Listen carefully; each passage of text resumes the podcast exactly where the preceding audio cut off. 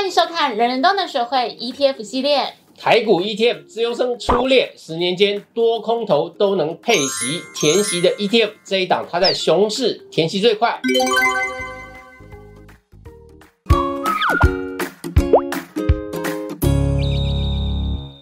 最近股市上上下下，你干嘛？你今天干嘛变这样？因为有观众说我口齿不清。不需要这样子啊！好啦，赶快恢复正常。好啦，轰狗，你最近就是股市上上下下，你都加码买些什么东西？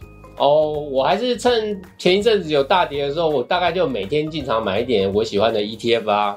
哦，今年很重要的课题就是，你买高股息的 ETF 呢，就要留意赚股息赔价差的这个问题。所以在正风哥的谆谆教诲之下，我们帮大家找出了连续十年配息，而且百分百填息的 ETF。我们来看看到底有哪些。说明一下，我们筛选的条件是基金规模要在十亿元以上，而且连续十年配息，而且呢，在这十年间，它都在一年内，也就是两百五十个交易日内填息完成。一共呢有三档 ETF 入榜，这几档相信大家都不陌生，因为上市时间要够长，就会先筛掉一大半的 ETF，再加上规模要够大，稳定配息，所以留下来的 ETF 就是元大高股息零零五六、元大台湾五十零零五零以及富邦台五十零零六二零八。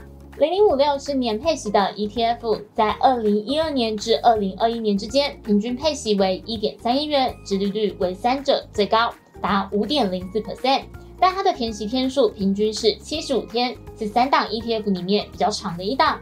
而零零五零和零零六二零八则为半年配息的 ETF，近十年的配息，零零五零平均为二点二九元，填息天数约四十二天，殖利率二点九一 percent。零零六二零八近十年配息平均是一点五二元，填息天数约二十八天，殖利率三点四三 percent。这三档 ETF 自由生，他们在二零一二年到二零二一年间，过去十年的表现其实都很不错啦。好，那这十年里面呢，市场其实有多头有空头。为了找出这三档 ETF 呢，在多头期间跟在空头期间填息的表现状况，我们就简单用大盘年初跟年末的指数表现来判定当年的市场是多头或是空头。若年初的开盘高于年末的收盘啊，也就是说当年度呢整体来讲呢是下跌的，那我们就定义是偏空头的一年，因为它是开高走低。反过来说，如果年初的开盘是低于年末收盘啊，那就是市场是越涨越高，也就是开低走高，我们就定义是比较偏多头的一年。那在过去的二零一二年到二零二一年的这十年里面呢，其实大部分都是偏多头的趋势，其中只有二零一五年跟二零一八年是比较偏空的。那我们现在就来看看这三档 ETF 在多头年跟空头年的表现会是怎样呢？我们先来看最老牌的高股息 ETF。零零五六，它的填息表现一直都相当稳健哦。最近十年的填息天数呢，甚至有越来越短的趋势哦。二零二一年的配息一点八元，是这十年来的最高水平。那进一步观察，我们可以发现，在二零一五年和二零一八年这两年的空头行情里面，填息天数分别是八十四天跟八十天，是比较久一点。不过要注意的是，空头年本来呢，啊市场的环境就比较差一点。不过你如果十年仔细比较，你会发现一个很有趣的现象，就是零零五六它在空头年的填息天数，其实比某些多头年的填息天数居然还比较短。譬如二零一二年啊，这是多头年度，它居然花了一百三十一天；二零一三年呢，也是多头年度，是花了一百一十六天；二零一六年一百五十九天，这些都超过一百天。那我们再来看看另外两档市值型 ETF 各年度的填息表现。我们先来看零零五零，我们可以看到一个很有趣的现象，在二零一五年和二零一八年的熊市期间。很明显的，填息天数相较其他多头年度都来得更长，分别花了一百六十八天、一百四十三天。最大原因就在于市值型 ETF 和大盘的联动性非常高。当大盘出现大空头、股市下跌的时候，市值型 ETF 在填息力道上也会跟着减弱。毕竟它们的成分股就几乎可以说是等同于大盘。另外一个有趣的点，还可以看一下同一年度的填息表现。由于零零五零在二零一七年以后。从原先的每年配息一次改为每年配息两次，每次呢都是上半年配得多，下半年配得少，而且席值缺口差异相当的大，导致上下半年配息之后填息的天数也都是上半年会填的比较久，而下半年因为除息的金额几乎都是零点几元，所以呢几乎都在一天两天左右就完成填息。这也说明了大原则上席值的缺口越小，填息呢是相对容易的。接下来我们来看富邦台五十，也就是零零六二零零八的状况哦。它跟零零五零其实同样追踪台湾五十指数。它在二零一五年跟二零一八年的熊市哦，填息天数都比其他牛市的年度更长。这一点跟零零五零是一样的啊，因为市值型的 ETF 会受到当下大盘的氛围跟走势影响，导致填息的速度会变慢。通的啊，我发现一个配息小秘诀，是虾米？就是呢，你有发现零零五零跟零零六二零八，他们虽然同样都是追踪台湾五十指数，所以呢，基本上两个呢，一个填息，另外一个呢，一定也会填息。不过他们在配息的分配上呢，我们可以发现零零五零呢，它是一月跟七月的时候会除息，那零零六二零八呢，则是在七月跟十一月的时候会除息。那零零五零呢？它在第一次配息的时候，也就是一月，嗯，通常呢会比较多，所以它的七月会配的比较少。不过零零六二零八呢，它配的多的那一次，反而是第二次，也就是十一月的时候。所以呢，投资人如果想要让配息，就是同样是追踪台股大盘的状况下，你想要让配息均衡一点的话，其实你两档都可以分配，然后你就会变成一月、七月跟十一月的时候都会领到配息，而且上下半年的。拿到股息的金额呢，会相当的平衡。哎，这样北拜哦，我可以这样子分配之后，然后领到股息的时候，我可以拿去花用，蛮好的。你可以买东西给我吃。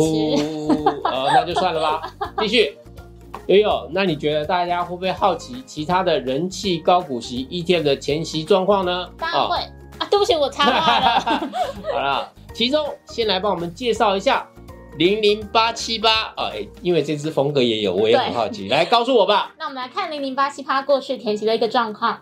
零零八七八呢，它是一档季配息的 ETF。我们可以看到，它在二零二零年第四季开始就是除息。那因为它每次除息的缺口其实都是蛮小的，所以几乎都是秒填。我们可以看到前面三次都是一天就填息了。然后二零二一年第三季的时候呢是十二天填息，第四季的时候呢是十七天。不过我们可以发现，二零二二年第一季的时候，它的除息呢参考价是十九点四五元。刚好那个时候是在台股万八的时候，所以呢，它除息到现在还没有看到填息啊！真希望能赶快填息，在上面的人一定觉得好冷吧？十九楼呢？